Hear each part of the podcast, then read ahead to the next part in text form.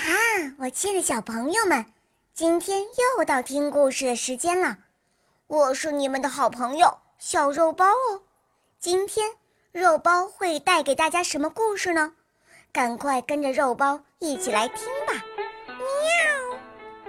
在我国宋朝的时候，有一个名叫孙山的才子，他为人不但幽默，而且很善于说笑话，所以附近的人就给他取了一个。滑稽才子的绰号。有一次，他和一个同乡的儿子一同到京城参加举人的考试。放榜的时候，孙山的名字虽然被列在榜文的倒数第一名，但仍然是榜上有名。而那位和他一起去的那位同乡的儿子却没有考上。不久，孙山先回到家里。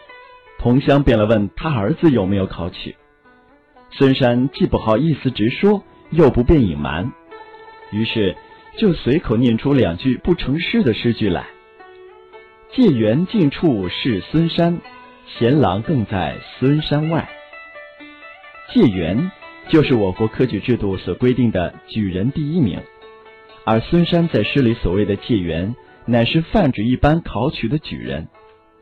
他这首诗的全部的意思是说，举人榜上的最后一名是我孙山，而令郎的名字却还在我孙山的后面。从此，人们便根据这个故事，把投考学校或参加各种考试没有被录取，叫做名落孙山。